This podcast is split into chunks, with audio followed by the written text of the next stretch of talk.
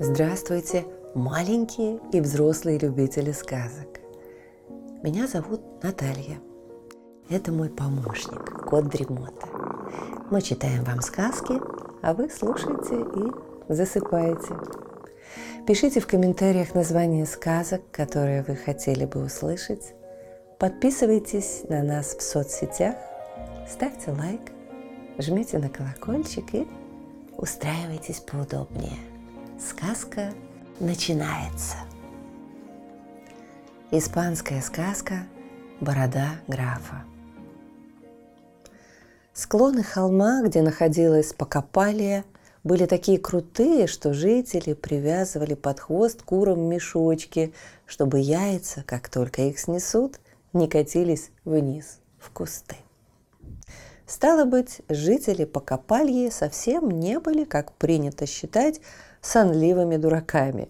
А поговорка «известно, какой в Покопарье народ, там ослик свистит, а хозяин ревет» была злой шуткой их соседей.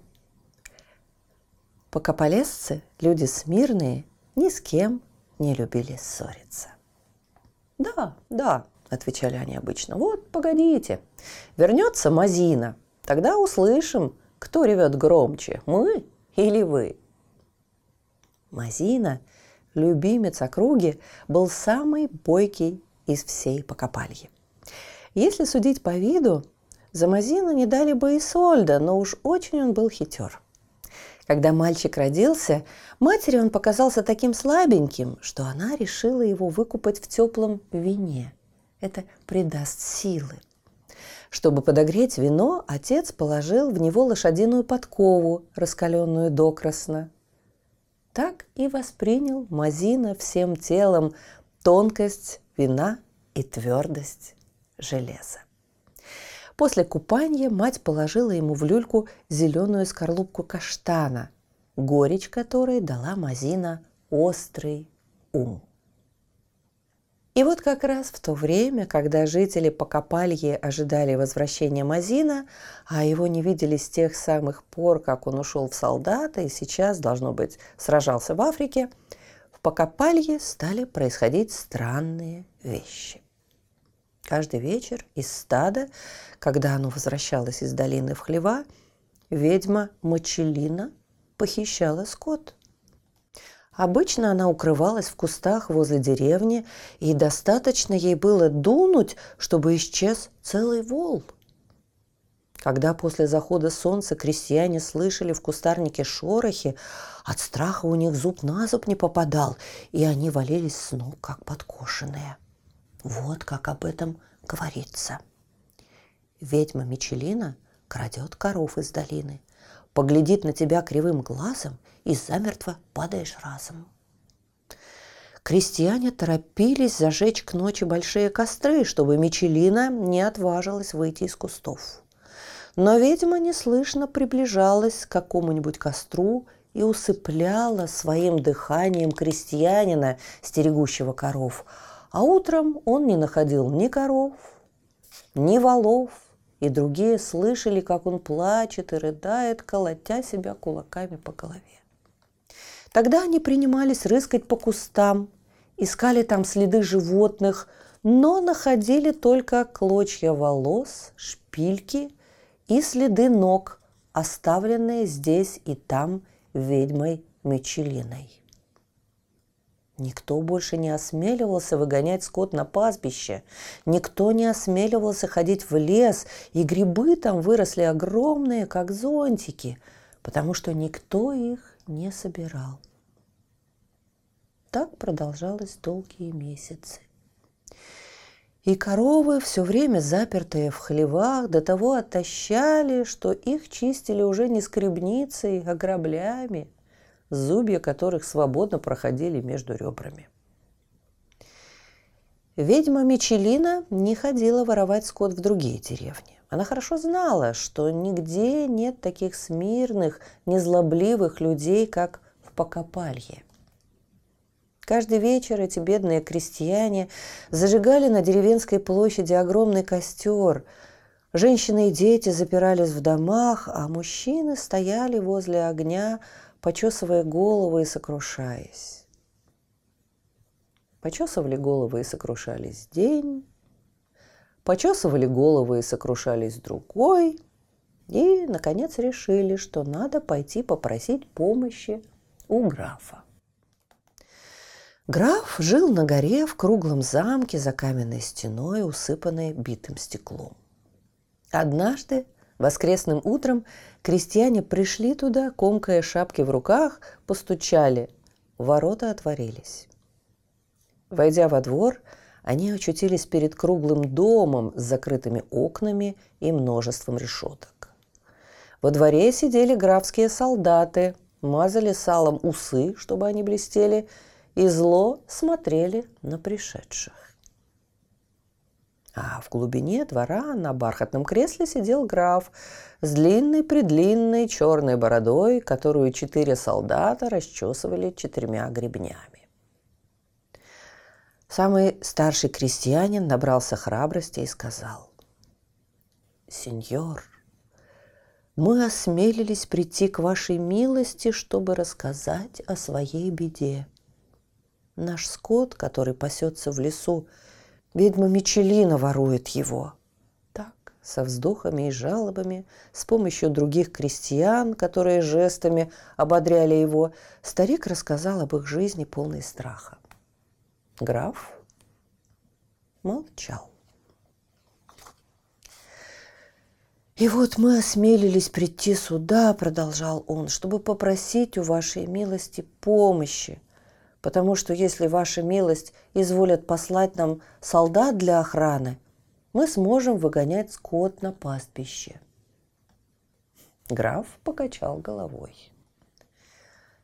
«Если я пошлю солдат, проговорил он, мне придется послать с ними и капитана. Крестьяне слушали с робкой надеждой. Но если у меня не будет капитана, продолжал граф, тогда с кем я стану играть вечером в лото? Крестьяне упали на колени. Помогите нам, сеньор граф, будьте милостливы. Стоявшие вокруг солдаты лениво зевали и продолжали мазать салом усы. Граф снова покачал головой и заявил, «Я граф, а правда лишь в графском ответе. Я ведьмы не видел, и нет ее на свете». При этих словах солдаты, не переставая зевать, взяли ружья и штыками наперевес медленно двинулись на крестьян, чтобы очистить от них двор. Сбитые с толку мужики вернулись на площадь. Теперь они уже совсем не знали, что делать. Тогда самый старый из них, тот, что говорил с графом, воскликнул. «Надо вызвать Мазина!» Они написали письмо и послали его Мазина в Африку. И вот однажды, когда они, как обычно, собрались у костра, на площади появился Мазина. Ну, тут, как водится, приветствия, объятия, котелки с вином, подогретым с пряностями и вопросы. Где ты был, что видел? И знаешь, как мы несчастны. Мазина внимательно выслушал всех, а потом заговорил сам. В Африке, в пустыне, я видел одного безумца, отрастившего себе ногти в 12 метров, чтобы докопаться до воды – в море я видел рыбу, у которой были башмак и туфли. Ей хотелось стать королевой других рыб, потому что ни у одной другой рыбы не было ни башмака, ни туфли. В Сицилии я видел женщину, у которой было 70 детей и только одна кастрюля. В Неаполе видел людей, бредущих по дороге от того, что сплетни окружающих толкают их вперед. Я много видел черных людей и превеликое число белых. Я вдосталь насмотрелся на робких людей, но таких трусливых, как в Покопалье, вижу впервые.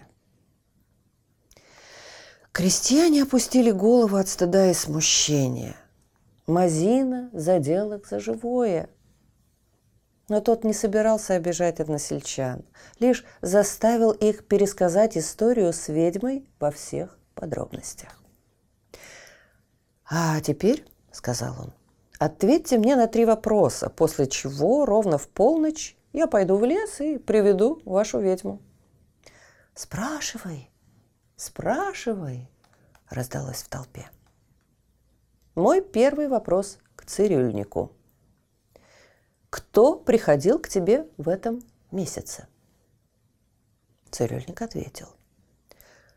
Люди ко мне приходили лохматые, длинноволосые и бородатые. Мягкие кудри и бороды жесткие. Все мои ножницы срезали острые. А теперь ты, сапожник, скажи, много ли башмаков приносили чинить тебе в этом месяце? Увы, ответил сапожник. Гвоздем подбивал я ботинок простой, из лучшего дерева, с кожей свиной. И девушкам нравились туфли мои из тонкого шелка и шкуры змеи. Но денег не стало в деревне, теперь беда мне, давно заперта моя дверь. И третий вопрос к тебе, веревочник. Сколько веревок продал ты в этом месяце? И веревочник сказал.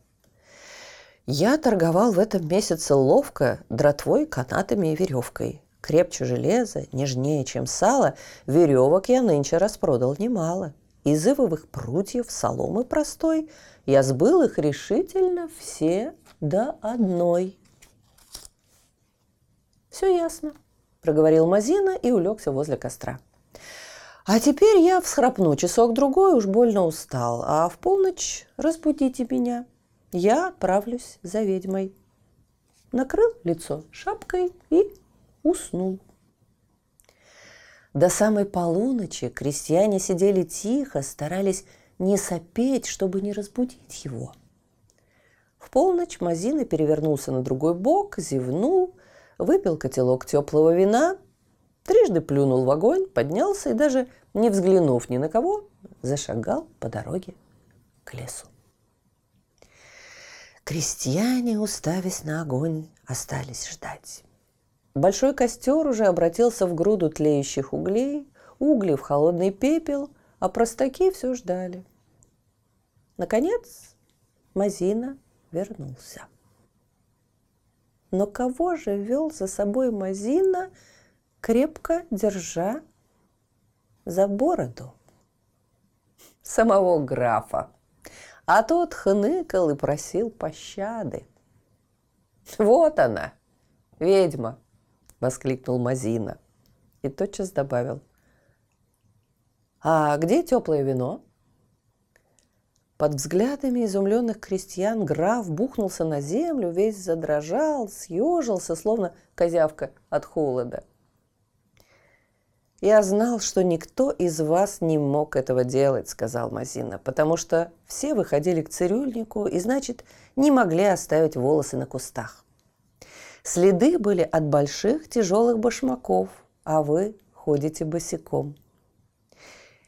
Это не была и нечистая сила. Ведьме не надобно покупать веревки, чтобы связывать и уводить украденный скот. Но где же теплое вино? Дрожащий граф пытался спрятаться в своей бороде, которую Мазина сильно спутал и повыдергивал, когда тащил его из кустов. «А как же он усыплял нас взглядом?» – спросил один крестьянин. Он ударял человека по голове палкой, обшитой шелком. Слышен был только свист ветра. Никаких следов от удара не оставалось. А очнувшись, человек вставал с больной головой. «А шпильки, которые он терял?» – спросил другой. Ими он закалывал бороду на голове, как это делают женщины со своими волосами. Крестьяне молча слушали, но когда Мазина спросил, «Так что же мы с ним сделаем?» Люди закричали. «Посадим графа в бочку и станем катать, привяжем к позорному столбу, засунем его в мешок вместе с кошками и собаками». «Пощадите!» – взмолился граф слабым голосом. «Сделаем так», сказал Мазина. Пусть он вернет вам скот и вычистит стойло. А если ему нравится бродить ночью в кустах, пусть ходит туда по ночам и собирает для вас хворост. А насчет шпилек скажите детям, чтобы они никогда их не подбирали. Ведь это шпильки ведьмы Мочелины, которая без них не сможет держать в порядке свои космы и бороду. Так и сделали. Слышите, кот Дремота запел свою песенку. Это значит, что пора засыпать.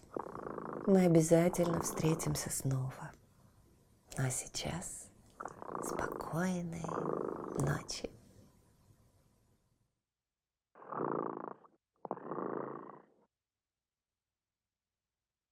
Кот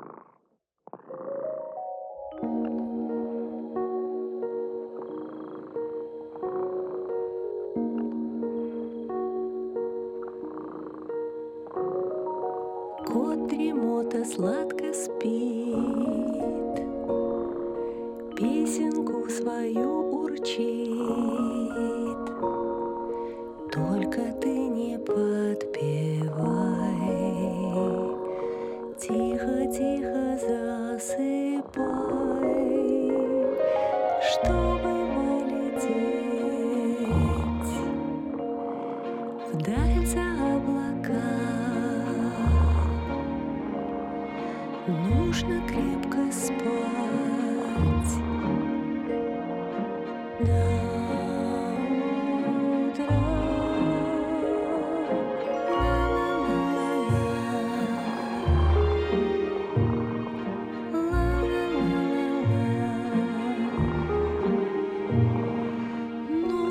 крепко